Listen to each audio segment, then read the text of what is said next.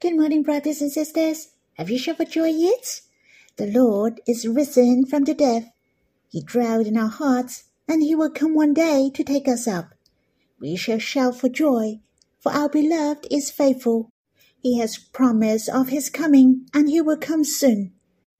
Hence, the days on earth is short, and this short period of time is preparing for us an eternal weight of glory beyond all comparison. Let us shout for joy. We are not waiting to die, but waiting for the Lord to take us up. On that day, we will be caught up into the clouds and fly back to the Father's house with the Lord. It's very glorious.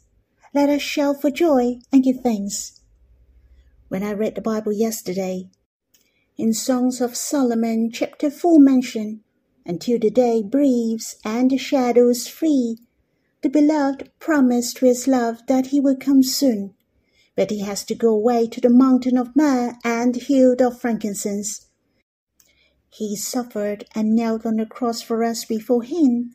Then he is risen in order to accomplish his love dream, to make the church appear so that we can meet him face to face, heart to heart It's so precious until the day breathes and the shadows free. His love has urged her beloved to come back early. She used the same phrase until the day breathes and the shadows free.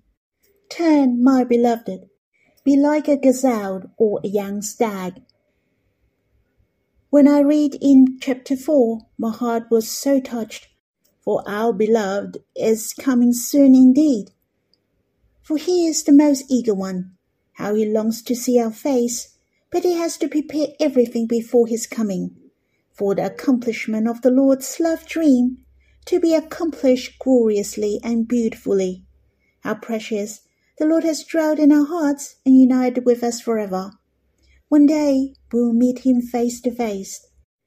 The eternity is belonged to the Lord and we, we will write the fairer story together until eternity. Shall we sing a hymn together? It's in God's Family Hymnal, the 13th, Song 18, The Love Dream of the Lord. From your deepest love desire, fruit out all eternity you poured out your life, your precious blood to fulfill your love dream and your love longing. Such deepest union between you and me. You apply forever in my heart. A living union of love and life bound up as one. We one spirits heart to heart. This your desire, your satisfaction, your joy, and my greatest joy and treasure, my rest. You are my infinite Lord. Fully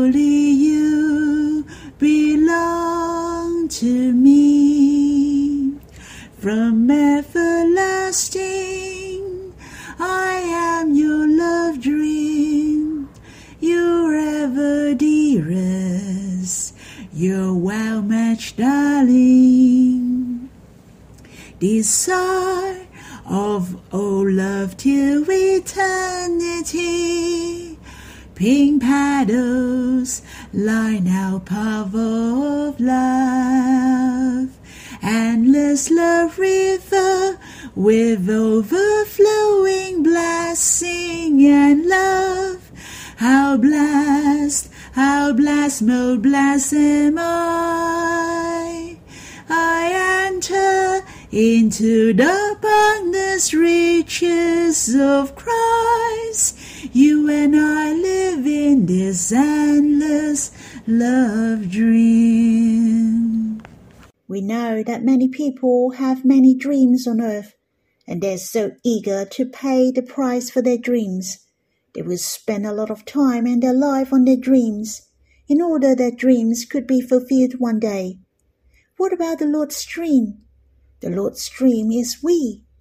How much He longs to be united with us in one forever, to be with us together, to enjoy the everlasting streams of love. The Lord has paid a very high price for us, that He laid down His life and His precious blood, in order His love dreams to be accomplished. Brothers and sisters, we have gained the most abundant blessing. How could you respond to His love? And what is your dream? Let us sing this hymn again. Let us commit our hearts to Him. From your deepest love desire, throughout all eternity. You poured out your life, your precious blood to dream and your love longing. Such deepest union between you and me. You apply forever in my heart. A living union of love and life bound up as one. We are one spirit's heart to heart. This your desire, your satisfaction, your joy and my greatest joy and treasure, my rest. You are my infinite Lord, fully you belong to me. From everlasting, I am your love dream your ever dearest, your well matched darling. Desire of all love till eternity. Pink paddles line our path of love.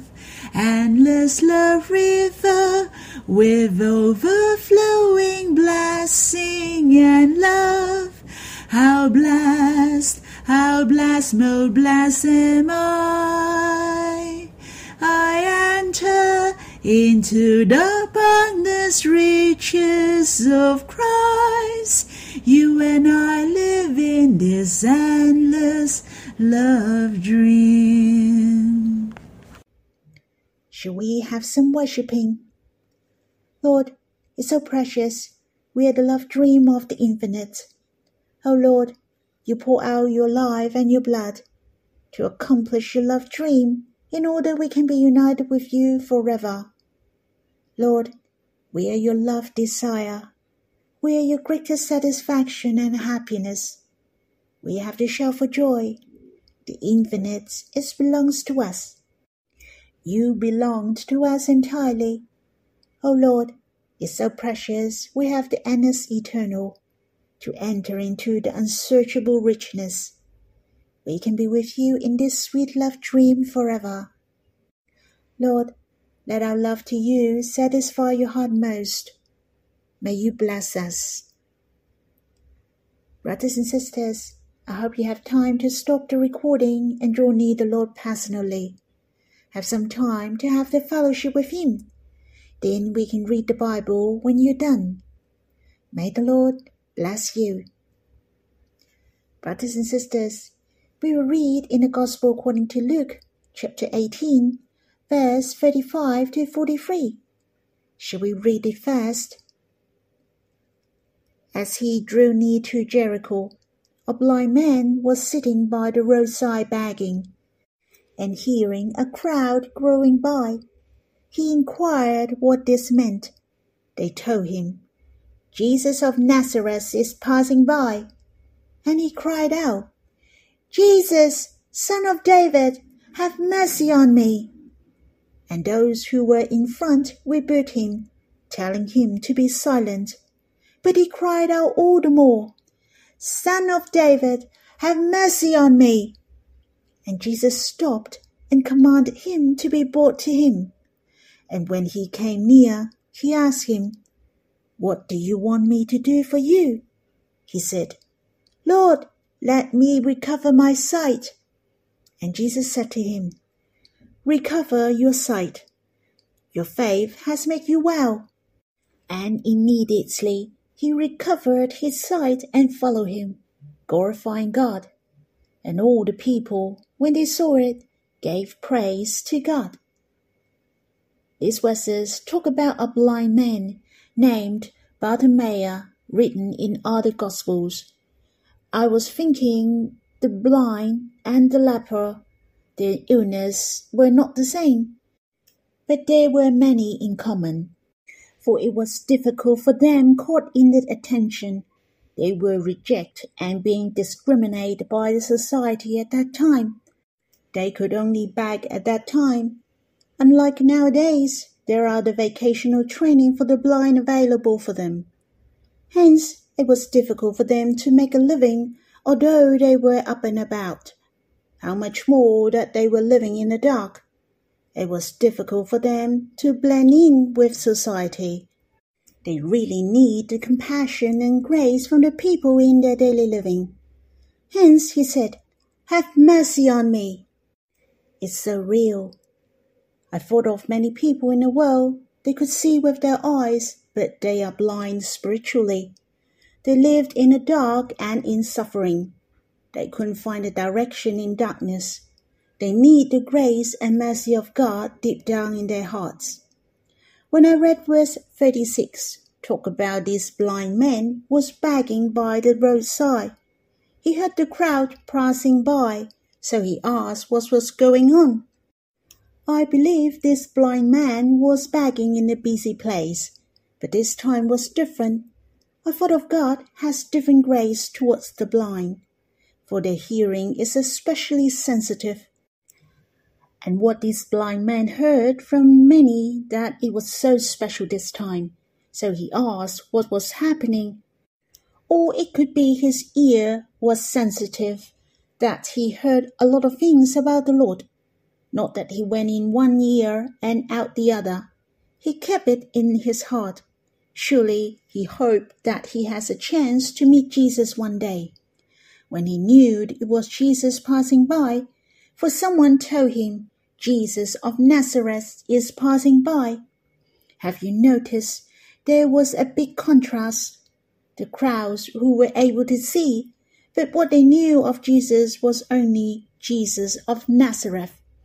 This blind man whom couldn't see Yet he knew that he's son of David, Jesus. He couldn't see with his bare eyes, but he could see with his spiritual eyes. He could see that Jesus is son of David, and he cried out loud twice, Son of David, Jesus. This is the calling for the Messiah. He is Christ who sent by God. He knew in his heart that the Lord Jesus is the King who sent by God. He is not only the prophet, but the Messiah. Here it has shown the blind man knew Jesus well, and through his knowing to Jesus came with faith. True faith comes with action. Hence, this blind man cried out loudly, Jesus, son of David, have mercy on me. Someone rebuked him, for he cried out loudly. They tried to stop him and telling him to be silent. But he didn't give up. He cried out all the more, Son of David, have mercy on me. What should I do if it is me? I may be very scared, for I'm blind and I can't see at all. In addition, there are people who is trying to stop me. I may hide myself somewhere and dare not to make a sound. And I will let it be but this blind man chose to cry it out loud. Surely he believed the Lord Jesus could help him. Hence, he didn't give up, and he believed Jesus wouldn't refuse him or have no mercy on him. Only the people and situation wouldn't allow him to come close to Jesus. Not that Jesus has no mercy on him. Not that Jesus didn't remember to show kindness to him. It has nothing to do with Jesus. Hence, he continued to filled with faith. He chose to believe in the Lord. This blind man is a great encouragement to me. I really admire his trust and bravery to the Lord. We shouldn't be afraid of people and the situation. The real faith is to know what the Lord wants.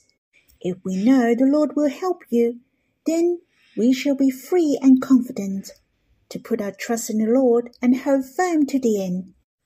The Lord Jesus has never refused us we shall come before him with full confidence. There's no problem in him. He's so approachable and gracious to us. We shall not be scared by the voice of the enemies. Do not stop from going forward and not trusting God because of the hindrance.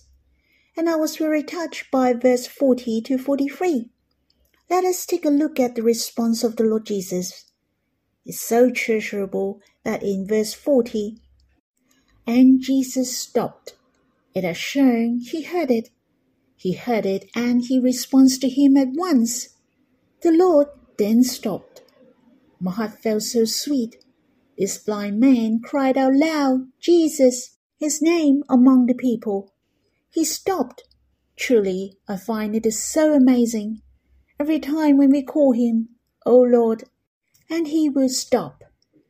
He is responsive to me. He knows that I call upon him.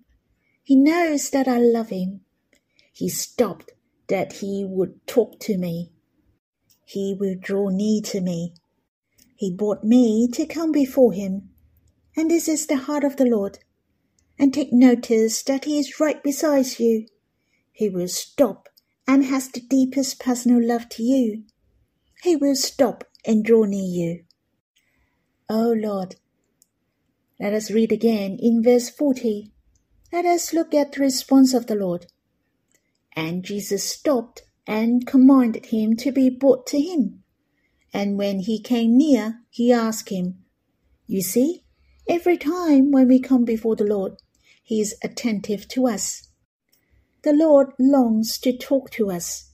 It is a blessing that we can come before him and we can hear his voice we can hear his personal sweet words to us. This blind man was being blessed.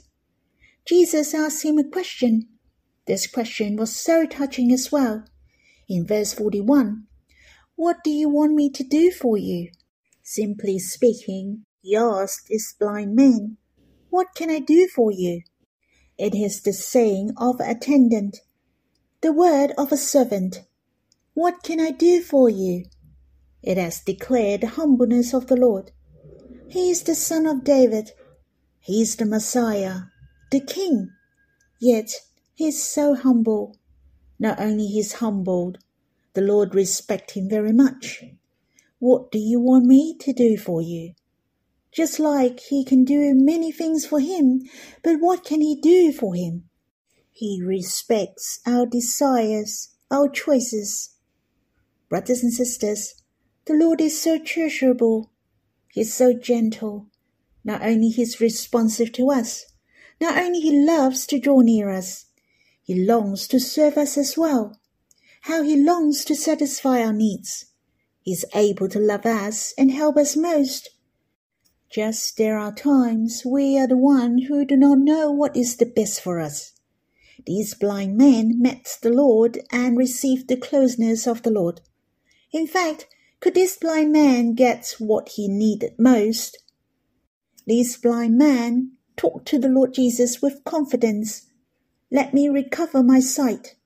He didn't want the food, the clothing, or the money.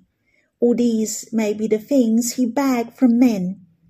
But the one he met was not an ordinary man, this man who could really help him. Therefore, let me recover my sight. The Lord Jesus healed him because of his faith.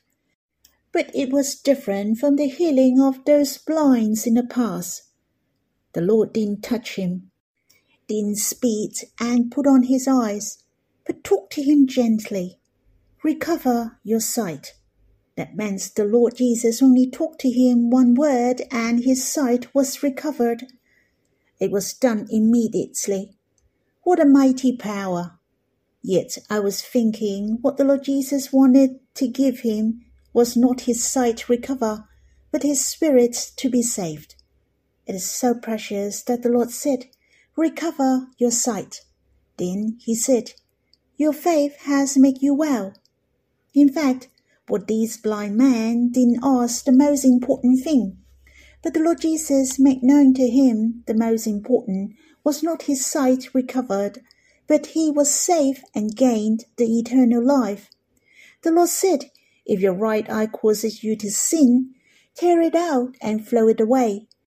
For it is better that you lose one of your members than that your whole body be thrown into hell. Hence, it is not the most important that the eyes can see, but only the Lord Jesus have saved his life that he was no longer blind. The Lord Jesus also saved his future forever. Your faith has made you well. This blind man may not know how to ask the Lord to do things for him, but the Lord has done the most treasurable thing for him.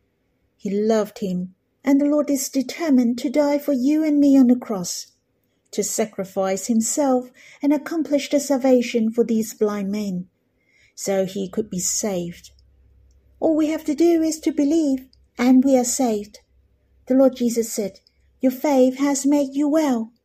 Not only this blind man, Bartimaeus, has the hope of the present life, as well as the promise of the eternity. He gained the salvation and have the everlasting life. I believe in the heart of this blind man, the happiest was not only he could see, but he could be with Jesus forevermore and eternal life. Hence, he has made the decision at once. He could see his life at once. He followed Jesus. We do not have the information about what happened to Bartimaeus later on, but it is not the most important. The Bible said here glorifying God. What was his way? This was the way to Jerusalem, the way of shadows, and it was a stressful and full of impacts, persecutions, and slanders. One day, Jesus could be caught up and judged, be crucified on the cross. These blind men chose to follow the Lord and accompany him to go on this way. The life of Bartimaeus lived in the dark. He walked the way of darkness. Yet the most beautiful stage in his life could walk on this glorious and brilliant way. If the Lord Jesus asks you today, What do you want me to do for you? What is your answer to him? The Lord has not changed at all. He is serving us until today. What is our response to him? I'm going to stop here. I'll leave the time for you to quiet yourself before the Lord. Let us respond to Him. I like to quiet myself to respond to the Lord. I will finish my sharing here. My heart is so touched. I like to have some time to come before the Lord and draw near Him. For I also want to know what do I need most. So I know what shall I ask for him and put my trust in him? Brothers and sisters, I hope you can continue to draw near him and respond to him. May the Lord bless you.